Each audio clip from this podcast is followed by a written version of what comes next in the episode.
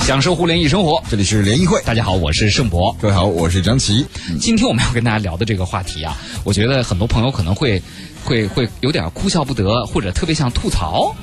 今天聊什么呢？朋友圈，但是不是咱们自己的朋友圈？对，微信。今天聊微信啊。今天我们聊聊当爸妈碰上微信啊。应该说，移动互联网对于生活的渗透啊，已经真的不仅仅局限于潮人、年轻人了。现在我们身边很多。各位收音机前呢，如果是中青年人的话，很多朋友的爸爸妈妈是不是也开始用上微信？甚至爷爷奶奶都开始用微信了吧？对啊，你还要教他们怎么去转发这些信息，怎么样发朋友圈？嗯，分两种，一种是怎么把自己手机里面拍的照片发出去，对；另外一种呢，就是转发链接啊，是吧？啊，嗯，一开始你教的很辛苦，但是你发现老人家有的时候也很聪明，上道的速度超越你的想象，而且一旦上道之后，一发不可收拾啊！而且你会发现，那时候他们变成一个新闻索取的一个平台跟途径，对，然后就索取到了很多莫名其妙的东西，比如说，我只要最近一看我们家餐桌上多了点什么东西，我就知道我妈最近朋友圈里一定收到什么信息。像今天吃完饭，我妈跟我说：“来吃饭之后吃个梨，据说特别好。”我说：“妈，你最近收到什么微信短消息了？”我妈给我转了一个图文并茂的消息，然后这一页一翻，专家说吃完吃完饭之后吃梨会怎么怎么怎么怎么怎么样。呀，当时我就觉得。就你会发现，老人们啊，现在他们有了微信，多了一扇接触世界的窗口。但这窗口吧，开的有点喇，忒大了点儿，什么东西都来了。所以今天我们的节目和大家一起来聊聊，当爹妈遇上。微信啊，各位的朋友，您有没有就家里有老人家用微信的？您难在什么地方？教他们使用，您觉得难吗？啊，今天我们会介绍几个教老人使用微信的一个小技巧。还有就是，真当他们用上了，您有没有感觉比较崩溃？当他们转给您各种各样的标题党、谣言的时候，嗯这个这个，您是不是会觉得有点儿特别无力呢？欢迎加入我们的这个吐槽也好，还是互动也好，欢迎王倩和木南，欢迎二位。大家好。大家好，来，我们各自先晒一下自己的父母长辈在最近发的不太靠谱的东西吧。张琪，你先来吗？来，这边有一个，就是是你妈发的还是你爸发的？比如说，呃，谁发的？你告诉我。呃，我妈发的。这个，这个，这个，现在饭桌上是不能吃的东西，什么十四亿人都要惊讶的东西，就这标题党了，是吗？嗯，我是看了一下我舅妈，我舅妈呢。最近在我们的在他自己的朋友圈里发了一条消息，同时呢又推送到了我们家族的微信里边，叫做“公安部上午六点发布的紧急通告，快奔走相告”。缩略图确实是一个公安部新闻发布会，然后我点开一看，上面写着：“嗯。”若是有人在路上接近你，向你推销干货大蒜等产品，又建议你闻一下味道，或者请你品尝时，一定要注意，这不是蒜，这是乙醚蒜。我心想，公安部早晨六点钟开这个发布会，还真的是挺操心的。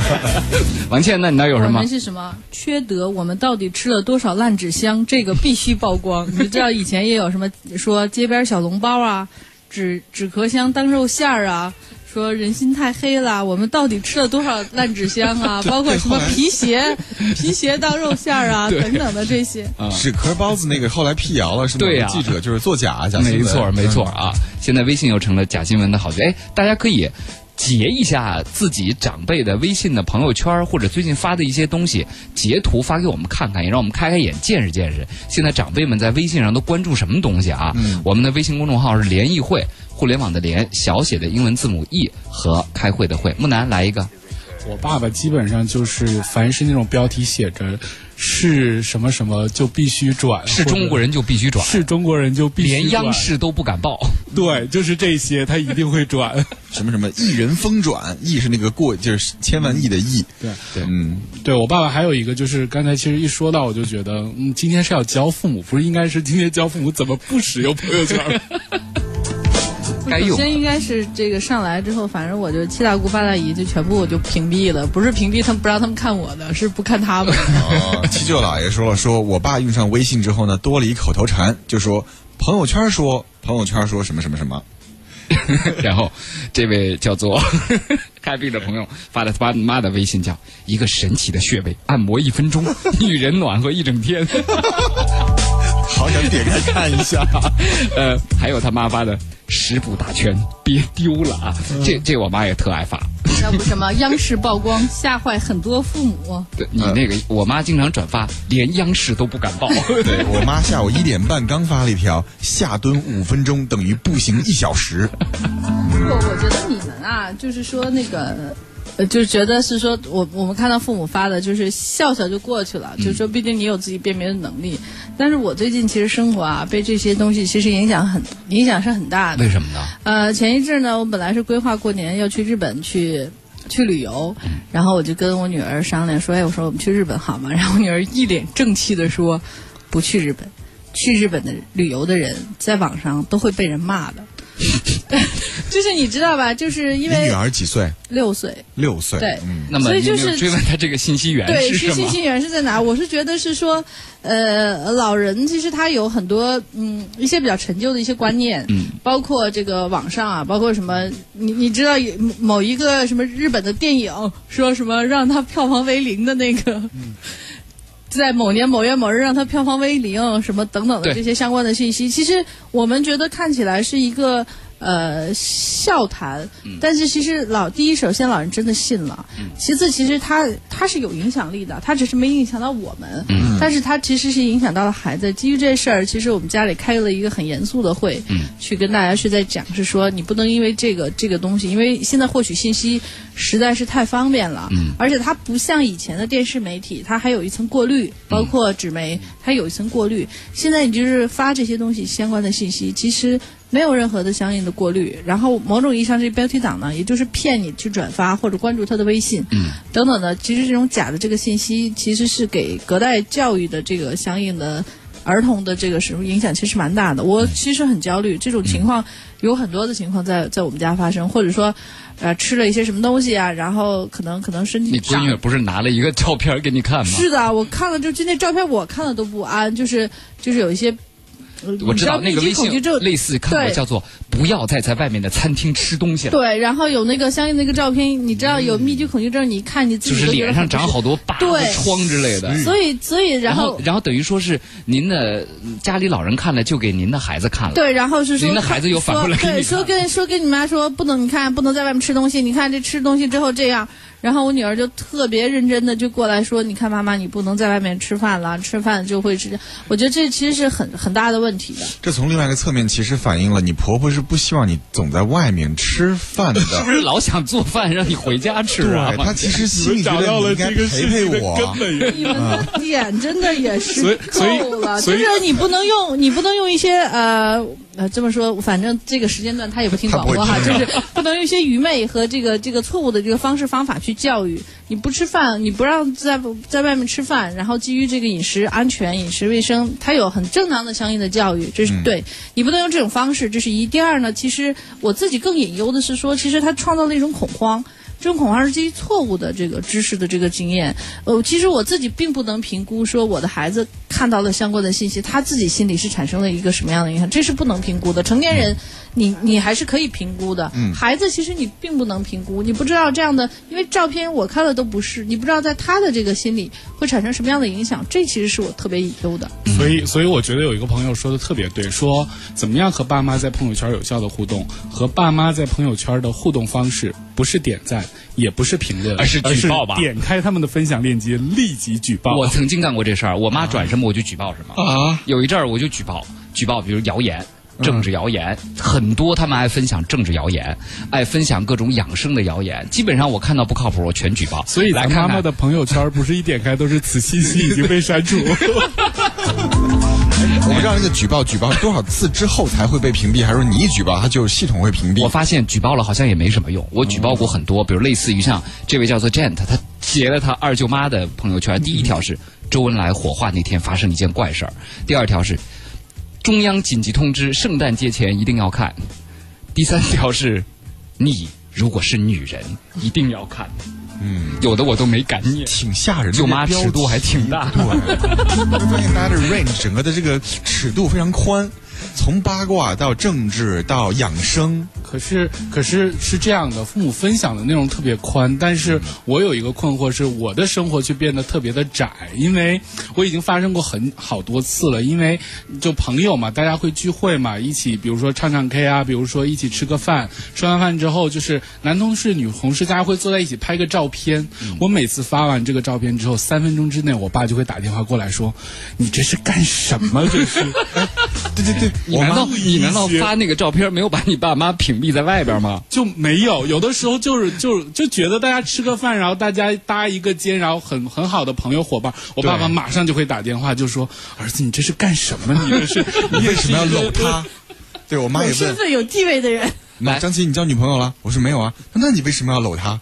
我说这大家关系好就就就可能搭个肩搂个照个相对哦，。所以啊，呃，我估计很多朋友会知道，但是我觉得有必要啊，还是要跟一些朋友说一下，朋友圈发了怎么不让不想看的人看到？那如果说你有一些朋友不想让家族里的长父母交辈看到，战守则是吧听我说？第一，教他的时候不要教他转发，最快的办法就是你把这些家里的长辈啊拉一个群，分组还很麻烦，你把他们拉一个群啊，比如说叫叫叫，比如木南叫木氏家族长辈群，把他们拉一个群。你这个群呢，实际上是说好话用的，但是我告诉你，当你发朋友圈的时候，你不让谁看，现在微信有一个功能叫做你就可以从群导入，你直接可以把这一个群的人导入到不让他看你朋友圈的这个列表里，这是非常管用的。哦，这个功能大家用过没有？最新加的，我我之前没有这种组，对，最新加的就是原来分组，你要跟以前就得每个人标签儿统一标签儿，很麻烦。现在如果你家族有群的话，你发朋友圈的时候，太好了。它有一个让谁看或者不让谁看。太好了，不让谁看，你只要直接。从群导入，你点那个不让谁看，就会有一个从群导入，你把这一群的人都导进去就行了。嗯，啊。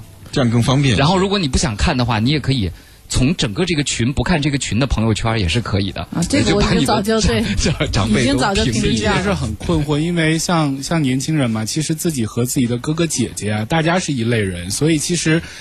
问题就在这儿，其实你的群导入，但有的时候其实哥哥姐姐平时大家互动都挺开的，所以哎发了发，可是他们在群里面会 会主动通报家长，你知道，就是他们也觉得没什么把。他们也手动分组，嗯，还有比如说像这位肯定是七舅姥爷他妈妈的微信。通知各位，走高速的注意了！全国高速口从九月一号起开始查车上的灭火器和三脚架。这个消息已经被传了很多很多年了。很多时候我们会发现，在父母的微信里有一些我们曾经年轻的时候传过的谣言，然后又在这个年代借着微信，在他们这一群人人中间传播又传了一遍。对，咱们其实一直从咱们这个八零九零后的这个角度去看爸妈那代用微信。这儿咱们有一位呃，咱们的老听友钻石妈说了，这名字起的特霸气，钻石妈。她说：“主持人好，我是你们说的那个不太老的老人，想学点新东西太难了，儿子老说我瞎学什么呀，不给我教。对，我们同样要用微信的方式来解决微信的问题。接下来我们来念一封信，这封信呢是一个网络上著名的写手吧，从微博时代开始啊，叫何菜头，他写的一封信，我们俩觉得特别好，在这儿念给大家听一听。啊、这个名字就叫做致长辈，致长辈啊。先看第一条，这个很重要啊，叫做请谨慎投资。嗯。说的就是人上了年纪，有些钱傍身的也能心安，这点谁都能理解。但是呢，各位已经离开这个社会的经济活动已经有了相当长的一段时间，看看存款，炒炒小股票。领领退休金，应付一下这些事儿呢，我相信各位长辈还游刃有余。但是面对社会上这种千奇百怪的理财投资，我不认为老人家有足够的辨识能力。嗯，我们念的是一封信啊，这个是致长辈啊。接下来第二段，在微博、微信甚至熟人圈里，有打着各种旗号的所谓理财和投资，有的拥有光鲜的头衔，有的拥有新奇的概念，有的甚至还拥有繁华闹市里漂亮的写字楼。但是，如果您之前的职业不是金融专业，那么我们建议您最好不要轻易去碰。嗯，那第二条就是请合理养生。还没说完呢。嗯，我继续把这段念完啊。无论宣传手册多么精美，服务小姐多么靓丽，请记得一点：如果年收益率高于百分之五以上，这种项目就要非常非常非常小心。您一定有做生意的朋友，也有开办了企业的子侄辈，您不妨问问他们，一年要想赚百分之十以上的利润，在今天这个时代要付出多少努力。有人承诺您百分之十五甚至更高的投资回报。如果这世界上当真存在这样利厚的生意，为什么要向您借钱呢？换了是您自己，如果您手里有这样的生意，您是愿意问一千个老先生老太太分别借钱，还是直接找个有财力的土豪直接借一笔呢？啊，这就是第一条啊，还没完，一会儿我们的文章推送里会有。第二条叫做。请合理养生，相信各位都有感觉了。他们说，人都想活得长久一些，也都想活得有质量一些。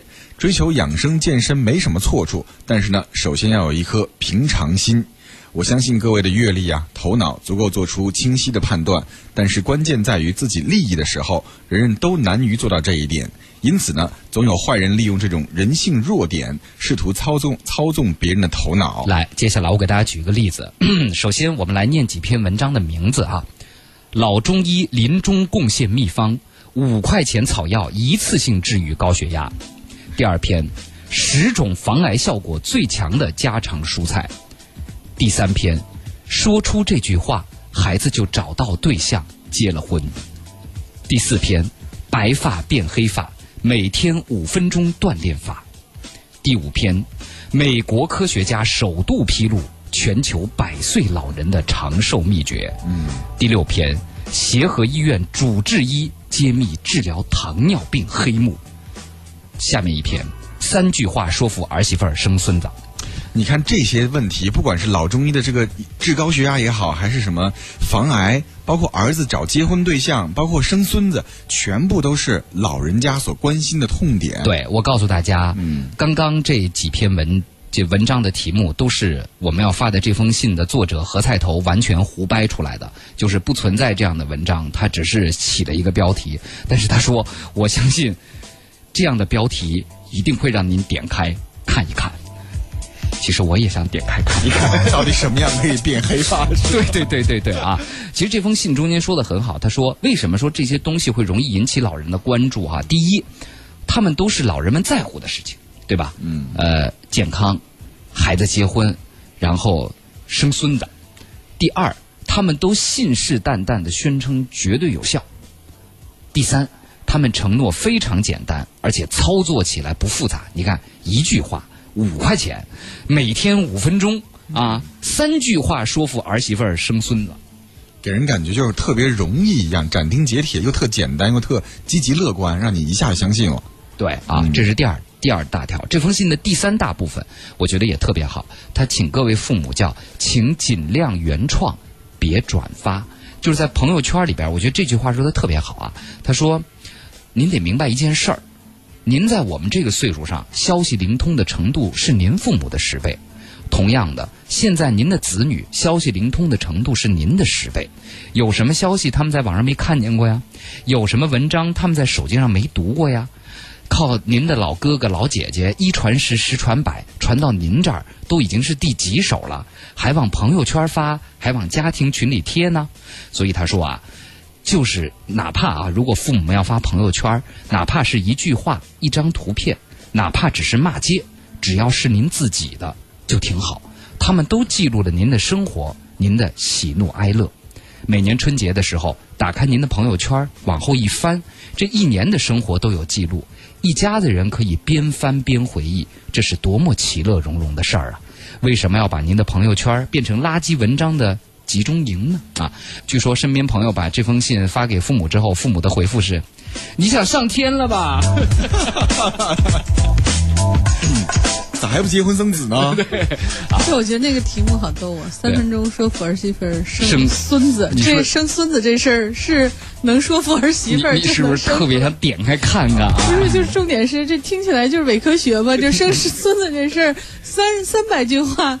而你当儿媳妇儿不想 但是这个话题一聊到是说，对于像我这样单身的人来说，的确微信给我们增加了又一条，就是父母催婚或者新的渠道或者方式。我我妈妈干过这个事儿，我妈妈干过，就是突然把我拉到一个微信群里，然后呢，对面是我妈妈。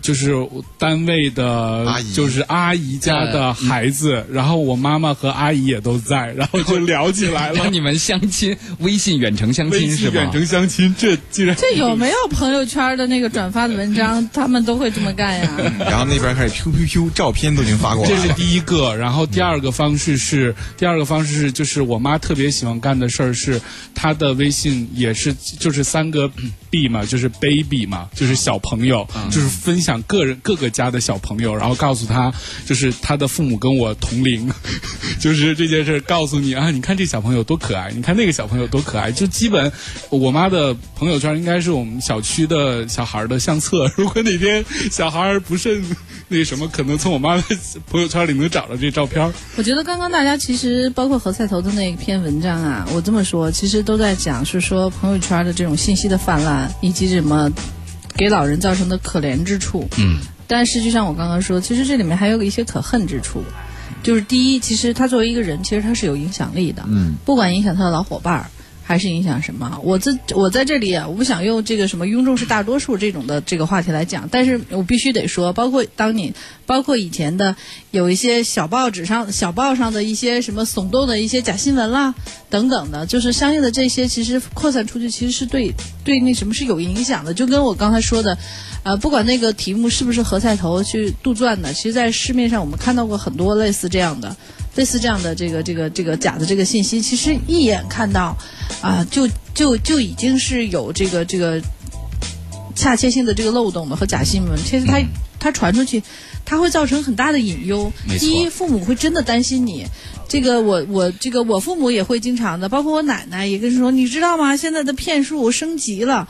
我说等你告诉我这个骗术升级的，让我去让我去那个什么的时候，我早就如果被骗，我早就已经被倾家荡产了。但是你知道，问题就是你又不忍心这么说。他们真当真，他们很关心重点是他们真当真。我现在就觉得吧，有的时候本来可以跟他们交流一些更更走心的话的空间，全变成了辩论。就是对我跟你本来其实我们可以聊聊很普通的工作生活，嗯但现在变成了他们会拿一个微信上看到的信息源来而且重点，。他会跟你说：“哎呀，我周围的人都在转发这一条，怎么会是假的呢？”，对，但更可怕的是，每次你把这个信息你拉到最下面，你去看它阅读量的时候，都10万加十万以上，你这种虚假信息阅读量十万以上，这是很你知道。当年的那些在地铁里流窜卖的那种小报，嗯然后这种假新闻，就刘德华死了无数次对，就收就收那个买的人特别特别的多。另外还有一个，其实他就是是对一些就是我们是能辨别，我就说的可恨之处，我就还在讲到是你们刚刚在讲上有老的这种，嗯那像其实它是有影响力的。第一是同同类的人，嗯，然后呢，就是就我的父母还在相应同类人里面，算是你知道，包括奶奶都在他们同龄人算意见领袖型的，嗯，你知道吗？他去散播这个相关的信息的时候，其实影响其他人。另外就是对于孩子没错啊，我自我我最近跟我的这个公婆，其实因为这件事情，其实产生过很多次的这个这个相应的冲突和矛盾。这个部分是我特别隐忧的，就是你的影响力嫁接到别人，就嫁接到儿童的这个身上之后，其实也会造成他们的这种嗯价值观的有一些，我我就最简单的，我就说日本旅游这件事情，我不希望孩子在很小的时候就会有这种。啊，就就是对于中日矛盾的这这件事情有一些很错位的一些理解，我认为那根本就不科学，嗯啊，也也不是一个客观的态度，嗯，但是你知道老人。啊，老人包括其实很多在市面上很多的人，我我我我自己我有一些朋友的群里，我我我已经都讲过这话，就是说你们谁敢转类似的那种，就立刻就踢，然后咱也就就拉黑吧。就是我们觉得这价值观根本就不对，嗯，所以他用非常片面和确实很朴素。但是这个部分去影响了孩子的时候，你你你知道你怎么再去塑造他？这个是我特别特别因为你这个苦恼，可能我木南和张琪我们体会不到，但是在北京确实有很多是老人直接在带孩子。那如果老人的信息源是这些东西的话，确实会让父母们担心。而且他的价值观是有失偏颇的，这个部分再再再去一加持，就跟之前因为一些什么事情砸车，就就是这种不理智的行为，完全是因为之前的教育的某一些的错位。所以这个尽管我每天跟孩子子生活在一起，但是我不可能做到所有的这个东西，他不从他的这个爷爷奶奶那里吸收相关的信息嘛。对，但是咱咱咱们还有这个吃鱼不吐刺儿，从另外一个层面解释了这个问题。他说这个问题应该换一个层面来看，父母转发这些文章的理由有一个，就是希望你通过他们转发这些信息，你过得好，你过得幸福。对所以就儿女。对，所以就刚刚我们说的交流要做有效的交流，就他们的希希望是好的，呃，你对于这些东西的厌恶的态度也是对的，